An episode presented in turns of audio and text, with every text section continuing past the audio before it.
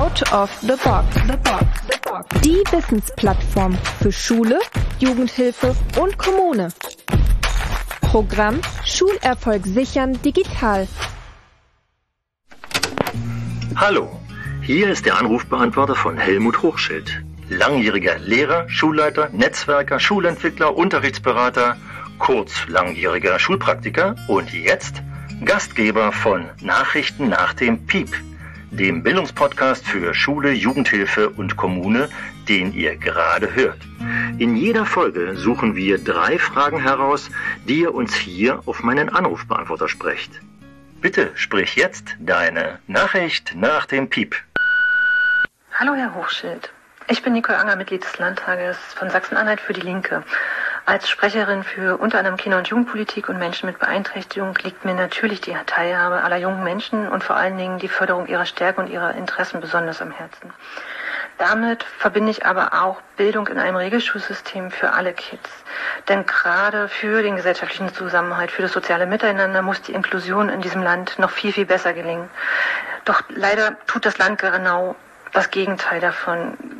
Gehen Kinder mit und ohne Förderbedarf noch zusammen in eine Kita, werden sie bei der Einschulung in Regel- und Förderschulen getrennt. Im Interesse der Kids zur Unterstützung ihrer Stärken und für die Befähigung zu einem selbstbestimmten Leben braucht es ein inklusives Schulsystem, welches seinem Namen gerecht wird. Das heißt auch, Förderschulen gehören abgeschafft. Mich würde interessieren, wie Sie diesen Weg zu einem inklusiven Schulsystem für alle einschätzen und welche Rahmenbedingungen es dafür braucht, um alle Kids mitzunehmen. Herzlichen Dank. Hallo und herzlich willkommen, liebe Hörerinnen und Hörer unseres kleinen Bildungspodcasts hier zur Folge 5. Ja, hallo und herzlich willkommen, Nicole Anger. Eigentlich könnte ich jetzt beginnen, ich verstehe die Frage überhaupt nicht. Denn es ist ja die Frage nach der Entwicklung der Inklusion. 2009 ist die Bundesrepublik Deutschland der UNO-Behindertenkonvention beigetreten und hat sich verpflichtet, und das ist dann in die entsprechenden Gesetze der Bundesrepublik Deutschland und der Bundesländer übergegangen, inklusiv zu arbeiten, und zwar in allen Lebensbereichen und auch im Lebensbereich Schule. Von daher könnte ich jetzt sagen, äh, auch Sachsen-Anhalt hat sich damit verpflichtet. Und warum eigentlich noch diese Frage? Das wäre eine sehr naive Antwort, weil ich nur zu gut weiß, dass es in den Bundesländern natürlich unterschiedlich gehandhabt wird. Aber nichtsdestotrotz ist natürlich die rechtliche Frage tatsächlich, äh, liegt hier auf der Hand. Was würde eigentlich passieren, wenn in Sachsen-Anhalt nach der Kita in den Einstieg in die Grundschule ein Elternteil eines beeinträchtigten Kindes, also eines Kindes mit Förderstatus, über das Verwaltungsgericht einen Platz für sein Kind einklagen würde? Hm, ich bin kein Verwaltungsrechtler, aber es wäre spannend, wenn sich hier mal eine Institution ranmachen würde. Denn Sie haben ja die Frage einem Berliner gestellt, und zwar einem alten Berliner, der bereits seit 1980 im Schulsystem ist und tatsächlich seit Beginn der 90er Jahre damals Integration wurde das noch genannt und nicht Inklusion von Kindern und Jugendlichen mit Beeinträchtigungen durchgeführt hat. Und zwar war es so, dass bereits vor dem Beitritt zur UNO Behindertenkonvention in Berlin die Tendenz bestand. Und wir haben bereits in den 70er Jahren in Westberlin die ersten Integrationsschulen, wie sie damals noch genannt wurden, die also begonnen haben, inklusiv zu arbeiten. Und Anfang der 90er Jahre ging das in vielen Grundschulen los und ich war zu diesem Zeitpunkt Mitte der 90er Jahre Schulleiter einer Hauptschule und es sprach mich ein Schulleiter einer benachbarten Grundschule an und sagte, Mensch, wir haben hier in unseren sechsten Klassen, wir haben ja in Berlin die sechsjährige Grundschule, drei Schüler mit sonderpädagogischen Förderstatus und wir suchen jetzt dringend eine Hauptschule oder Realschule, die diese Kinder aufnimmt. Ich war relativ frisch Schulleiter, habe mein Kollegium gefragt und es haben sich spontan zwei Kolleginnen und Kollegen gefunden, die eine siebte Klasse übernommen haben und gesagt haben, wir haben jahrelang gearbeitet, wir haben begriffen, dass unsere Jugendlichen, die wir in der siebten Klasse übernehmen, sehr unterschiedlich sind. Und warum sollten wir nicht auch noch andere unterschiedliche Kinder mit dazu nehmen oder Jugendliche, zumal wir als Westberliner Hauptschule sowieso auch relativ schwache Kinder zu unterrichten hatten und immer schon auch die Einschätzung hatten, wir haben auch Schüler, die im Prinzip einen sonderpädagogischen Status verdient haben und haben uns sehr gut darauf eingestellt. So war mein Start in diese Zeit. Und als ich 2006 diese Schule verlassen habe, waren alle Klassen, die wir hatten, vierzügig von Klasse sieben bis zehn, manche sogar fünfzügig, manche Jahrgänge, inklusive Klassen oder damals noch Integrationsklassen, in der jeder Klasse mindestens drei, aber meistens waren es fünf oder sechs sonderpädagogisch zu fördernde Kinder drin waren oder Jugendliche, meistens schwerpunktmäßig mit dem Förderstatus MSOTS, also emotional-soziales Verhalten war beeinträchtigt, Lernen, also die Lernbedingungen der äh, Kinder waren unterdurchschnittlich oder die Lernfähigkeiten und Sprache, das waren die Schwerpunkte. Heute, 2021, hat diese Schule den Autismus-Schwerpunkt für sich gewählt und hat inzwischen fast alle Fördermöglichkeiten inkludiert in die Schule. Was haben wir damals begriffen und was ist das, was sozusagen die Rahmenbedingungen sein müssen, denn das kann man sagen, Berlin steht ja eigentlich nicht unbedingt für die beste Bildung. Aber was Inklusion betrifft, ist tatsächlich hier in Berlin Inklusion in der Breite durchgesetzt. Es gibt auch Kritiker, das kann ich nochmal hier ganz kurz benennen. Aber insgesamt, was sind die Rahmenbedingungen, die Sie erfragen? Eine wichtige Rahmenbedingung ist, dass die Lehrkräfte begreifen, dass die gesamte ja, ich werde jetzt beinahe sagen, Menschheit, also alle Kinder und Jugendlichen sehr unterschiedlich sind. Also die Anerkennung der Heterogenität. Und das bedeutet, ob da jetzt sozusagen auch noch Kinder und Jugendliche mit Beeinträchtigung dazukommen, macht jetzt die Heterogenität nicht unbedingt ausdifferenzierter, sondern sie erfüllt sie nur noch mal mit einer zusätzlichen Bedingung. Wenn man das begriffen hat und das Bewusstsein dann daraus hat, wenn man Jugendliche und Kinder mit Beeinträchtigung inkludiert, dass alle davon profitieren, dann hat man eine wichtige Haltung und Einstellung der Lehrkräfte, also der Agierenden gewonnen. Das muss man natürlich machen, wenn man das durchsetzen will. Und diese veränderte Haltung führt, und das ist das, was ich in Berlin tatsächlich schätzen gelernt habe, dazu, dass sich letztendlich das gesamte Schulsystem unheimlich stark verändert, weil klar ist, dass sich eine solche ausdifferenzierte Schülerschaft und Schülerinnenschaft nur dadurch vernünftig unterrichten kann, indem ich offenen, kooperativen und kommunikativen Unterricht mache. Also tatsächlich mit anderen Methoden arbeite, die es zulassen, dass jemand, der sehr einfach denkt und spricht, in seiner Niveaustufe Kompetenzen entwickeln kann und das mit jemandem zusammen, der hochintelligent ist, sage ich jetzt mal verkürzt, mit dem zusammen die Kompetenzen entwickeln kann. Und da haben sich einige Schulen hier in Berlin richtig fantastisch entwickelt.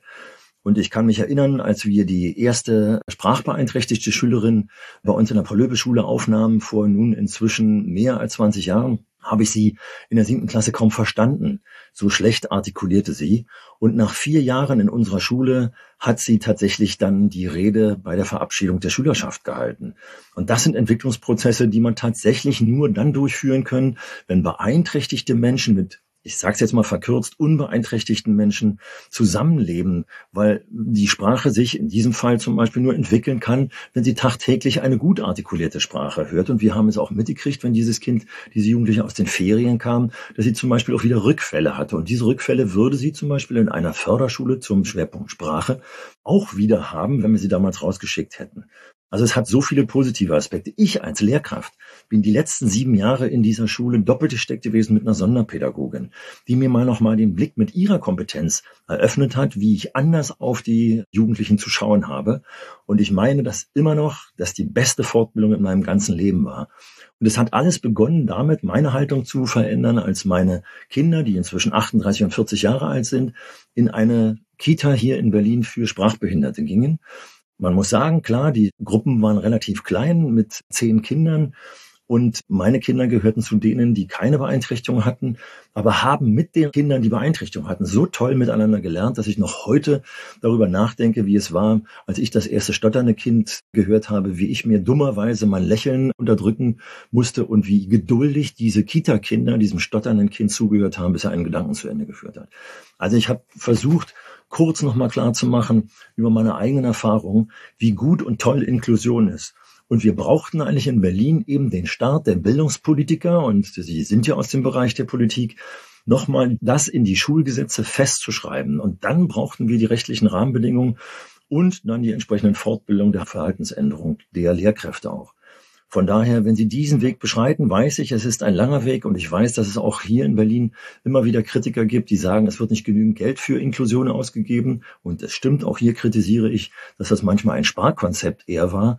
Und gerade wenn man so ein Konzept ausmeldet, muss man hier ganz viel Geld reinpumpen. Und ich denke, dass in der nachpandemischen Zeit genau der richtige Zeitpunkt ist, dass man sagt, hier muss sich das Schulwesen neu entwickeln. Also, als Bildungspolitikerin Kontakt zu Bildungspolitikern und zur Bildungsverwaltung in Berlin aufzunehmen, könnte dazu führen, dass Sie den vortrefflichen Weg gekennzeichnet bekommen. In den Shownotes habe ich nochmal den Index für Inklusion, eine Grundlagenliteratur bereits von 2006 reingestellt, das nachzulesen, kann man herrlich nochmal nachblättern, wie sich eine Schule auf den Weg machen kann. Mit Fragebögen wird ein toller Weg aufgezeigt. Also Sie merken, ich sprudle, ich könnte weiter sprudeln, weil ich tatsächlich begeistert bin, weil ich von Inklusion profitiert habe und gesehen habe, wie die Kinder und Jugendlichen von Inklusion und inklusivem Unterricht profitieren. Also ich wünsche Ihnen ganz viel Erfolg, dass Sie es schaffen, die Paradigmen in Ihrem Land in dieser Hinsicht umzudrehen. Vielen Dank für Ihre Frage. Ich heiße Detlef Zinke und arbeite in der Beratungsstelle Enter des Internationalen Bundes in Wittenberg. Wir beraten schulvermeidende Kinder und Jugendliche sowie junge Menschen am Übergang Schule-Beruf und helfen mit unseren Beratungs- und Unterstützungsangeboten bei der schulischen und beruflichen Integration dieser Zielgruppen. In den letzten Jahren treffen wir in unserer Beratungspraxis auf Schüler, vermehrt im Alter zwischen 12 und 15 Jahren, die oftmals monatelang nicht mehr die Schule besucht haben und wo eine Reintegration in das Regelschulsystem immer wieder scheitert. Wir beschäftigen uns schon eine Weile intensiv mit der Möglichkeit einer Implementierung von alternativen Beschulungsformen im Landkreis Wittenberg. Über unsere Mitwirkung an der Landesarbeitsgemeinschaft Schulverweigerung Sachsen-Anhalt erhielten wir erste Impulse vor allem aus eingeführten Schulwerkstätten in Halle und Magdeburg. Nach ersten Treffen mit Kooperationspartnern stellt sich für uns die Frage, wie wir Schulen und Landesverwaltungsamt am besten für unsere Idee gewinnen können, da es dort erfahrungsgemäß viele Vorbehalte und Bedenken, zum Beispiel zu den Lehrerabordnungen, gegenüber einem solchen Projekt gibt.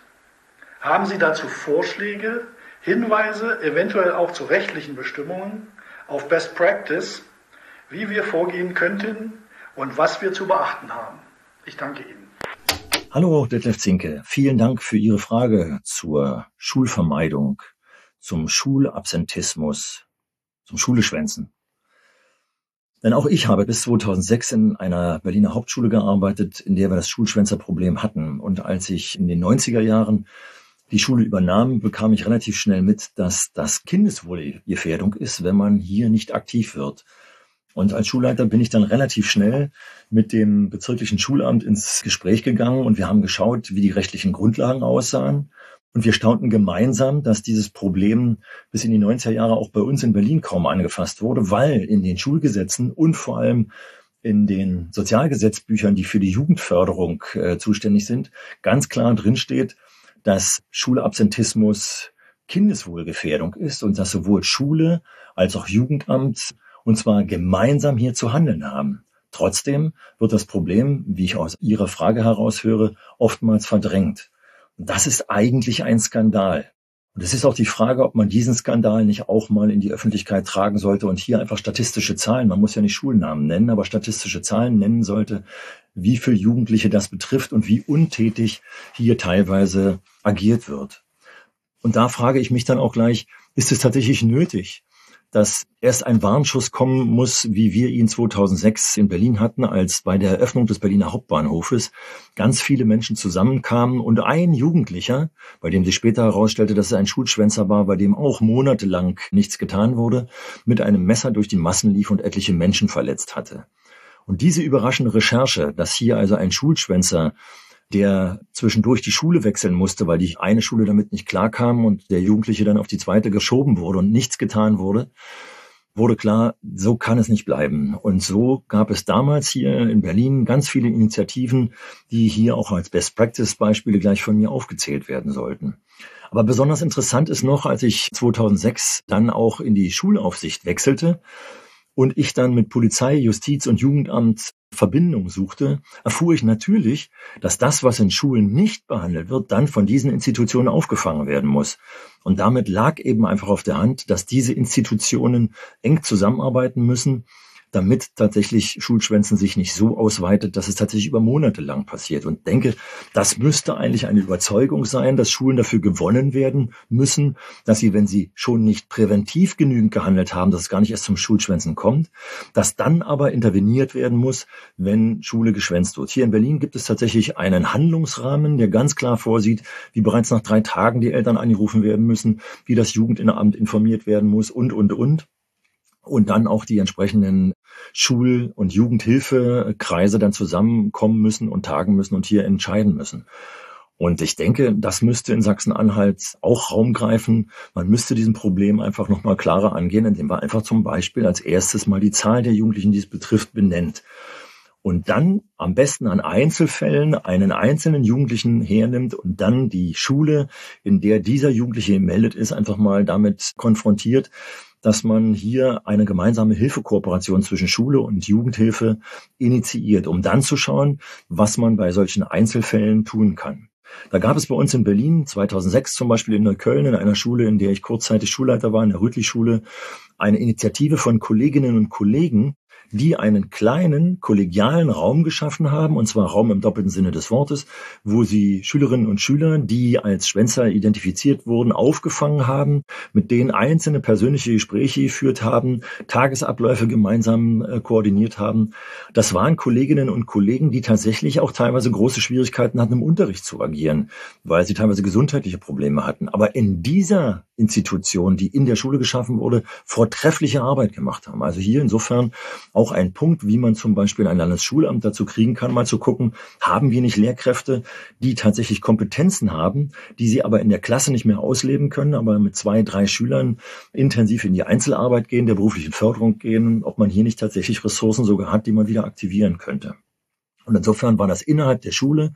Und hier wurden, und da kommen wir natürlich zum multiprofessionellen Agieren, sofort die Netzwerke geschaffen, zum Beispiel in den weiterführenden Schulen zu beruflichen Institutionen, zu beruflichen Förderinstitutionen, aber auch zu Betrieben des ersten Arbeitsmarktes. Und wenn es zu Einzelgesprächen kam und den Jugendlichen hier Perspektiven eröffnet werden konnten, hat sich teilweise das Verhalten der Jugendlichen um 180 Grad gedreht. Also aus problematischem Verhalten wurde tatsächlich konstruktives, zukunfts zukunftsorientiertes Verhalten, wenn hier einzelne Menschen multiprofessionell, also sowohl vom Jugendamt als auch über die Jugend- und Schulsozialarbeit, als auch über die Lehrkräfte in den Schulen gemeinsam gehandelt haben. Und das hat zum Beispiel dazu geführt, dass hier das große Projekt des produktiven Lernens aufgemacht wurde wo tatsächlich die Schulverwaltung agiert hat und gesagt hat, wir nehmen hier Teile aus der Schule, damit war die Schulverwaltung verpflichtet, auch Kolleginnen und Kollegen zur Verfügung zu stellen und kombinieren die mit Teilen, die von der Jugendförderung finanziert wurden oder teilweise auch vom Arbeitsamt. Das heißt, hier sind Jugendliche an Arbeitsplätze geführt worden, teilweise des ersten Arbeitsmarktes, teilweise mit den Kooperationspartnern in Werkstätten und dort haben sie dann das praktische Lernen erarbeitet in bestimmten Bereichen, die sie interessierten und haben das verknüpft dann mit Kompetenzerweiterung des schulischen Wissens. Also das ist ein Projekt, was tatsächlich in Berlin breiten Rahmen gefunden hat, weil hier die Senatsschulverwaltung eingegriffen hat. Also auch hier, wie bei der Frage vorher schon, wenn hier Kontakt mit der Berliner Senatsschulverwaltung aufgenommen wird unter dem Stichwort produktives Lernen oder Umgang mit schwierig zu beschulbaren Jugendlichen, dann müssten Sie Kontaktpartner finden, die diesen Weg, den ich hier kurz beschreibe, Ihnen ausführlich beschreiben und die Sie den dann aufnehmen können. Und letztendlich als Schulrat war es dann sogar so, dass ich mich getraut habe, Jugendliche von der Schulpflicht zu entbinden, weil ich eine Kooperation mit dem Jobcenter aufgetan hatte und der Arbeiterwohlfahrt, die Arbeitsförderungsprojekte mit dem Jobcenter organisiert haben.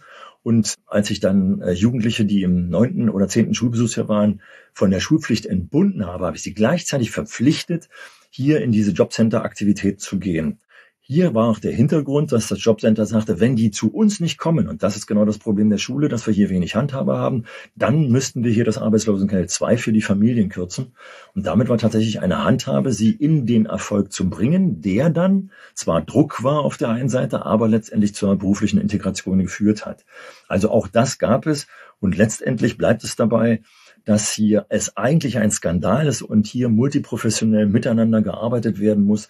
Und da ist es vielleicht eben doch nochmal ganz interessant, kurz der Rückschau auf die Polizei zum Beispiel, nochmal mit der Polizei des entsprechenden Landkreises ins Gespräch zu gehen, dann gemeinsam auf die Schule zuzugehen und zu sagen, wir müssen hier handeln. Wie können wir dann eventuell gemeinsam handeln und die Jugendförderung mit ins Boot zu bringen, sodass sie dann ihre Projekte, die sie dann entwickeln, tatsächlich über diese ich sag's mal einfach verkürzt, Skandalisierung und das Anheben des Problems zu einem noch größeren Problem dann vielleicht an den Mann bringen können. Ich wünsche Ihnen dabei viel Erfolg, denn wie gesagt, es ist eigentlich ein Skandal, wenn diese Jugendlichen nicht wieder ins System zurückgeführt werden und wenn es dann sogar noch Institutionen gibt, die gute Angebote nicht nutzen.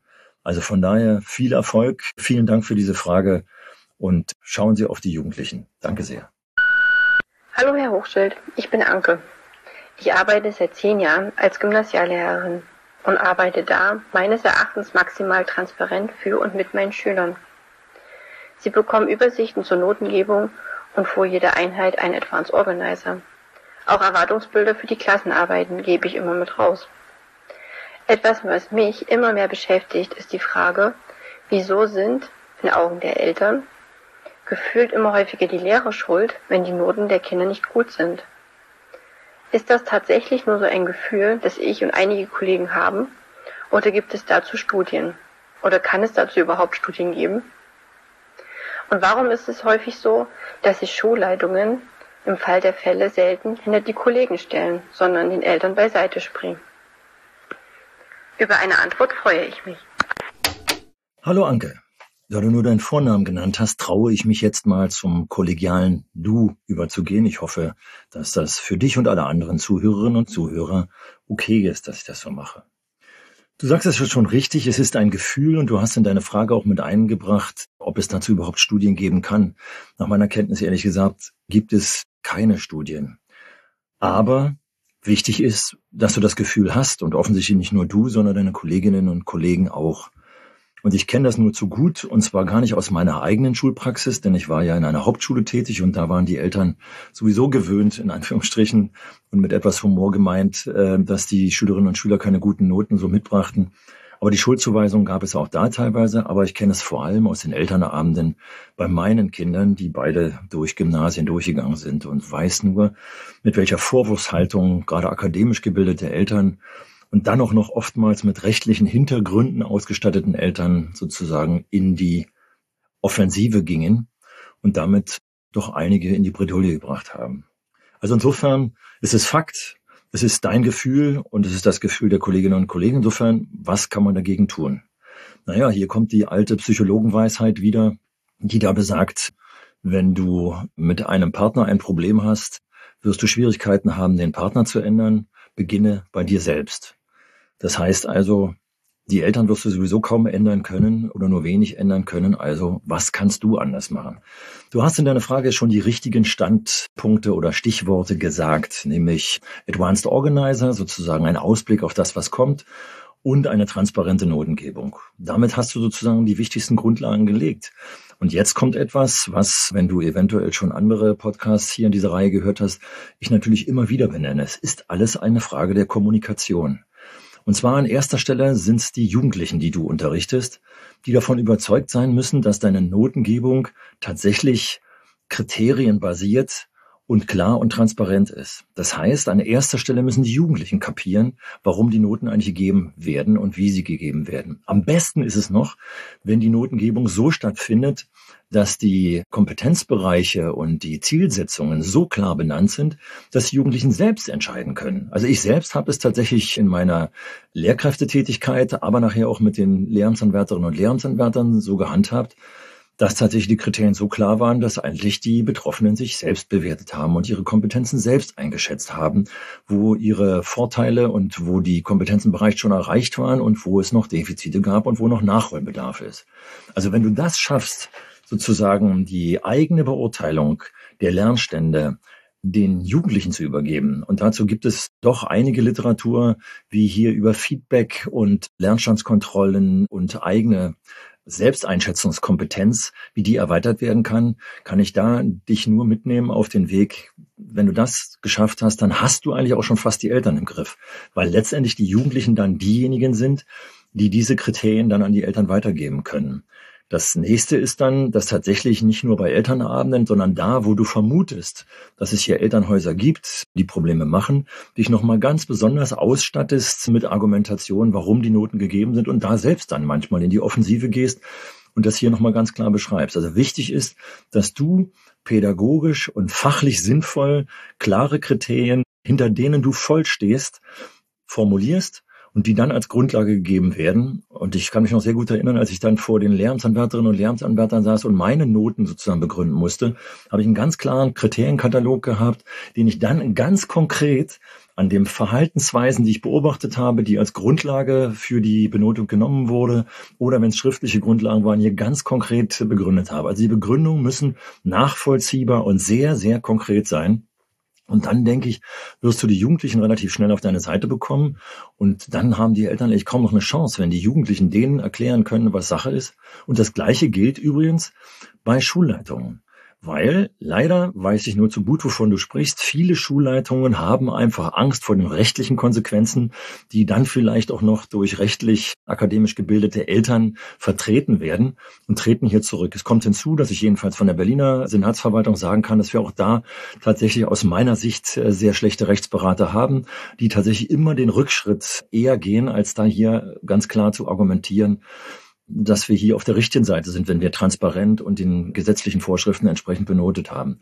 Das finde ich total schade, aber letztendlich liegt es an deiner Argumentation, auch den Schulleiter zu überzeugen und letztendlich ihm klarzumachen, dass du dazu stehst. Denn eins muss ich noch dazu sagen, und gerade nachher in der Lehrerausbildung, als es um Staatsexamen ging, da bin ich dann oftmals äh, in die Bütt gestiegen, wie man so schön sagt, und habe gesagt, wenn dann jemand sagt, oh Mensch, wollen Sie das wirklich so machen? Geben Sie auch lieber eine bessere Zensur, ehe wir da vorher Richt ein Problem haben. Und sage, nee, wenn es zum Gerichtsverfahren kommt, dann stehe ich auch gerne, stelle ich mich dahin und begründe das. Und sollte es dann irgendeinen Fehler gegeben haben, dann muss ich auch dazu sagen, zumal ich glaube, ihr Lehrkräfte in Sachsen-Anhalt verbeamtet seid, wenn ihr das nicht fahrlässig bzw. grob fahrlässig gemacht habt, kann euch da niemand. Das heißt, ich denke, wir sind viel zu ängstlich, unsere gut begründeten, wie gesagt, das muss stehen, gut begründeten Kriterien und transparent nachvollziehbar gemachten Kriterien zu vertreten. Und wenn du die Jugendlichen in deinem Fahrwasser hast, dann hast du gewonnen. Und das ist, glaube ich, der erste Schritt, an den du rangehen müsstest, dass ihr da eine Gemeinschaft derer werdet, die ganz klar damit argumentieren, in welcher Art und Weise in deiner Lerngruppe, in der du da unterrichtest, die Kompetenzen beurteilt werden. Und da gibt es eben ganz tolle Literatur dazu. Und wir hatten auch hier in unserem Podcast schon eine Frage zum Feedback.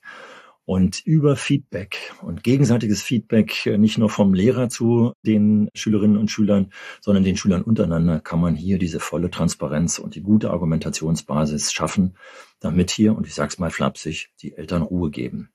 Insofern habe ich eben gerade schon auch einen Hinweis äh, darauf gegeben, dass äh, sowohl in den Show Notes, aber auch in der Materialsammlung hier dieser Plattform, auf der ihr den Podcast hört, ganz viele Dinge zu Feedback, aber auch zur Arbeit mit den Eltern steht.